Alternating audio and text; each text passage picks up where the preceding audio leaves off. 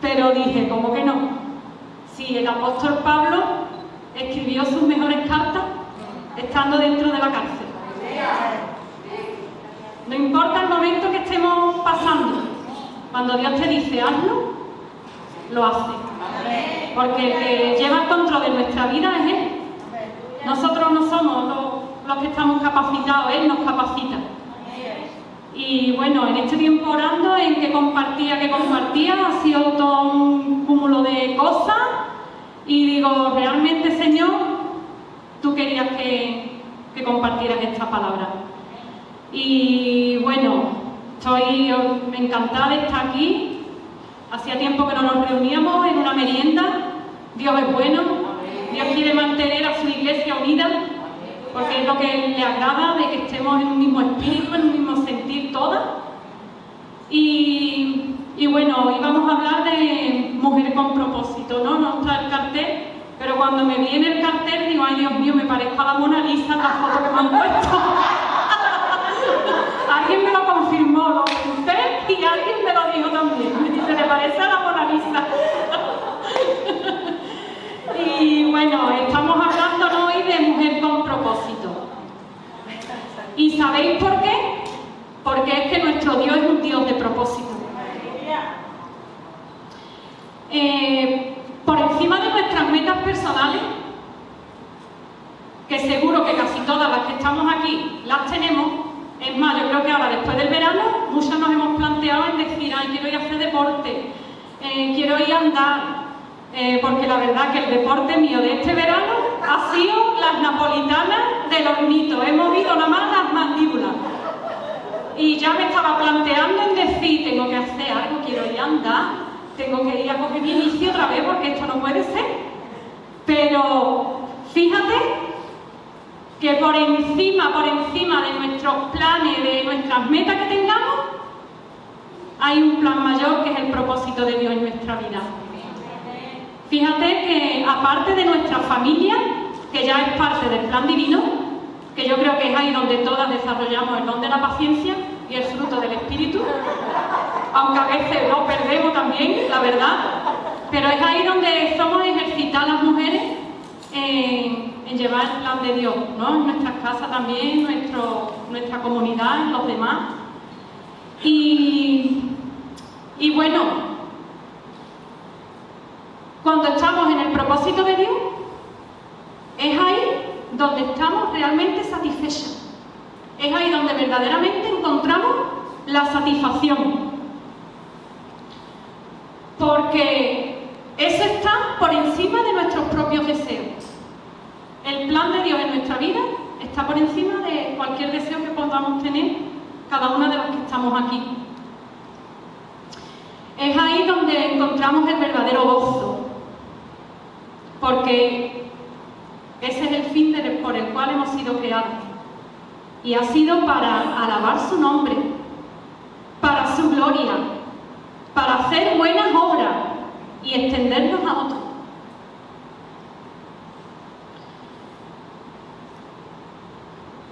Para esto es importante que mantengamos la comunión con Dios, porque para llevar este, este plan es importante mantener la comunión con Dios, aferrarnos a su palabra, alejarnos del pecado y mantener nuestra mirada puesta, puesta en, el, en el Señor. Y es ahí donde, donde vamos a sentir su presencia y nos vamos a animar. Es bueno la comunión unos con otros, como hoy estamos aquí también que no perdamos, como dice la palabra, la costumbre de congregarnos, ¿no? Eh, ya el Señor ha trazado un camino para nuestras vidas. Pero es cierto que, que en ese camino vamos a enfrentar dificultades. Aquí vemos, aquí vemos la representación de un bosque y bueno, eh, para caminar en el bosque o hacer senderismo, ¿no? Eh, dice que aconsejan de que llevemos una mochila poco pesada, ¿no? Que llevemos ropa apropiada, que llevemos un mapa, una brújula, eh, comida y agua, porque se pueden presentar muchas, muchas situaciones en el, en bosque. Es más, aun llevando todas esas cosas y creernos que estamos seguros de que vamos muy valientes, nos puede pasar muchas cosas. Se nos puede doblar un tobillo, podemos perder la brújula, eh, la botella de agua se nos puede caer, se nos puede romper, en fin, pueden surgir muchas dificultades. No es lo mismo caminar en un bosque de día, donde estamos viendo las mariposas y todo es muy bonito, a cuando anochece y vemos oscuridad y podemos sentir a un, lobo aullar al lado nuestro. Entonces, hay dificultades que se presentan en nuestro camino. Es más, Biblia, la Biblia nos habla de muchas mujeres que enfrentaron grandes desafíos, mujeres incluso marginadas que el Señor usó y fíjate que llegó a ser parte de la genealogía de Jesús, porque es que Dios no mira las apariencias, Dios mira el corazón, Dios te ve a ti, Dios me ve a mí. Él no importa de qué clase social sea, lo marginada que puedas estar, cómo te puedan ver, Jesús no mira eso, Jesús te ve. Jesús ve tu corazón. Y fíjate que hoy quería compartir una palabra, ¿no? Y cuando el Señor la puso en mi corazón, yo dije, Dios mío, ¿qué tiene que ver esta mujer con mujer con propósito? Pero es que realmente todo lo que Dios hace es bueno y es perfecto. Y estamos acostumbradas en, las reuniones de mujeres, ¿no? En mujer con propósito, Estamos acostumbrados a hablar de este, ¿no? De esa reina valiente que, puso su vida por su pueblo, ¿no? Acostumbrada a hablar de Débora, ¿no? Esa fuerza que lideró pueblo de Israel también. Nos encanta tomar esos ejemplos, ¿no? Y bueno, cada mujer en la Biblia, unas más destacadas que otras, pero todas, todas fueran llamadas a un propósito. No importa lo que fueran, el Señor habla de la hermana Febe, colaboradora en todo, como la que le lavó los pies, como Dorcas que era mm, en buenas obras, como Lidia, mujeres que creemos que son más insignificantes y para nada. Cada Dios, cada don que Dios ha puesto en cada una de nosotros, todo buena dádiva y todo buen, de, buen perdonad el medio, todo buena dádiva y todo don perfecto desciende de lo alto el Padre de las luces, en el cual no hay ni sombra ni variación. Entonces todo lo que Dios nos ha dado es bueno, no hay nadie más que nadie. Entonces eh, me gustaría hablar en, en esta tarde de una mujer que es la mujer encorvada. Y dice la palabra en Lucas 13, a partir del 10, Enseñaba Jesús en una sinagoga, en el día de reposo. Y había allí una mujer que desde hacía 18 años tenía espíritu de enfermedad y andaba encorvada. Y en ninguna manera se podía enderezar. Cuando Jesús la vio, la llamó y le dijo, mujer, eres libre de tu enfermedad. Y puso las manos sobre ella y ella se enderezó luego y glorificaba a Dios. Principal de la sinagoga, enojado de que Jesús hubiese sanado en el día de reposo, dijo a la gente, seis días hay en que se debe trabajar, en estos pues venir y ser sanado, y no en día de reposo. Entonces el Señor le respondió y dijo, hipócrita, cada uno de vosotros no desata en el día de reposo su buey o su asno del pesebre y lo lleva a beber. A esta hija de Abraham, que Satanás había atado 18 años, ¿no se le debía desatar esta ligadura en el día de reposo? Al decir él estas cosas se avergonzaban todos sus adversarios, pero todo el pueblo se regocijaba por todas las cosas gloriosas hechas por Él. Cuando medité en esta palabra de, la mujer encorvada, ¿no? La situación de esta mujer, que ahí vemos parte de lo que ella estaría viviendo, tristeza, soledad, porque fíjate que no, no era fácil su situación, una mujer que está encorvada mirando al suelo, hay veces que no, no hace falta de estar físicamente así, podemos estar espiritualmente así.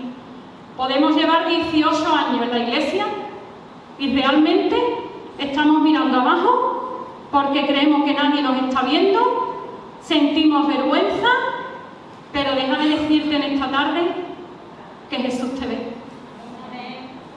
Jesús ve tu situación.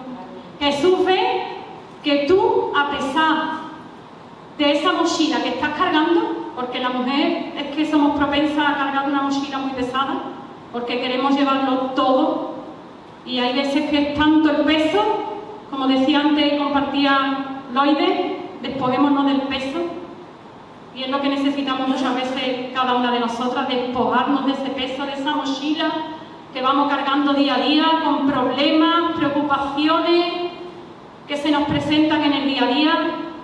Y Dios quiere que, tú, que las echemos a, Él, que echemos toda nuestra ansiedad sobre Él porque Él tiene cuidado de nosotros. Y bueno, me imagino esta mujer yendo a la sinagoga donde me imagino que, en ese tiempo, según la ley judía, fíjate que llevar una enfermedad era como, como un pecado que tú estabas arrastrando, ¿no?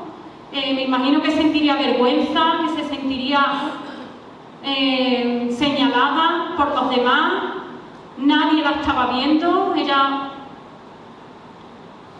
se sintió sola en ese momento, pero ella fue a la sinagoga, ella fue y Jesús la vio, igual que Jesús te está viendo a ti en esta tarde, cada una con, lo, que, con lo que conlleve. Y fue fue el amor de Dios. Fue el amor de Dios lo que, lo que sanó a esta mujer. Él no miró su situación como estaba. Él vio el corazón de ella. De que a pesar de las dificultades, de los obstáculos que ella podía tener para ir a la sinagoga, Jesús la vio. Jesús siempre actúa a nuestro favor. Jesús le dijo a la mujer, queda sana, queda sanada de tu enfermedad, qué grande, qué grande es el Señor, y puso sus manos sobre ella, lo que nadie hizo allí. Fíjate que ella era hija de Abraham, hija de la promesa, no era cualquiera, era hija de la promesa. Pero los religiosos no la veían. Los religiosos solo veían a una mujer encorvada. Entonces,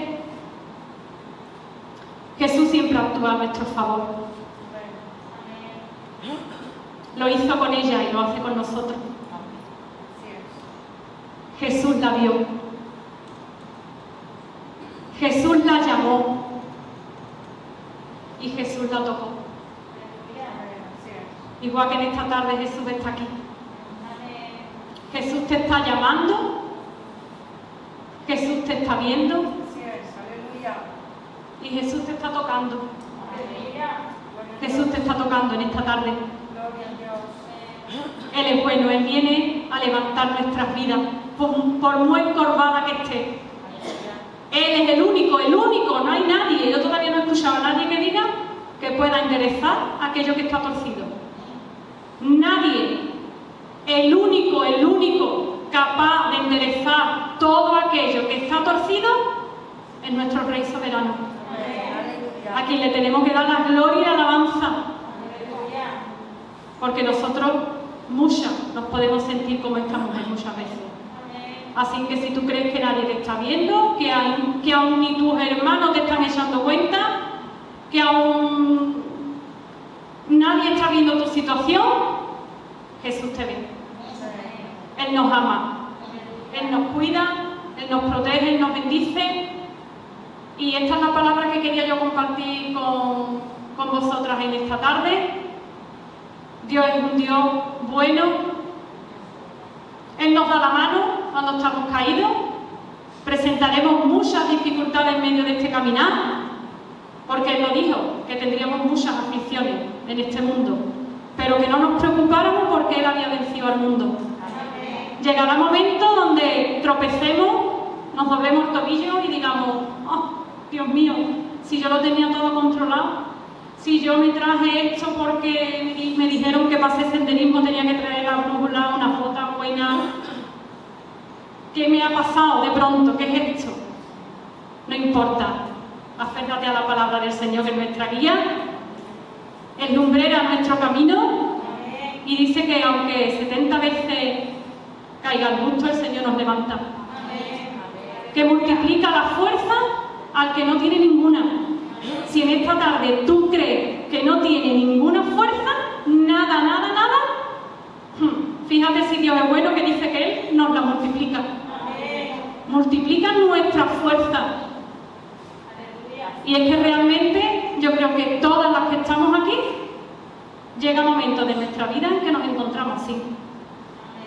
Hay veces que estamos cuando, qué bien, pero los días malos llegan.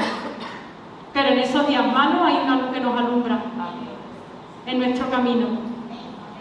Es la antorcha que necesitamos. Quizás no vemos lo que está alrededor y es mejor que no lo veamos muchas veces, porque Él va a alumbrar lo que necesitamos en ese momento. La meta, Cristo en nuestra meta. Y llegará un momento en que en medio de este camino que estamos atravesando nos encontremos cara a cara con Él. esa es nuestra meta.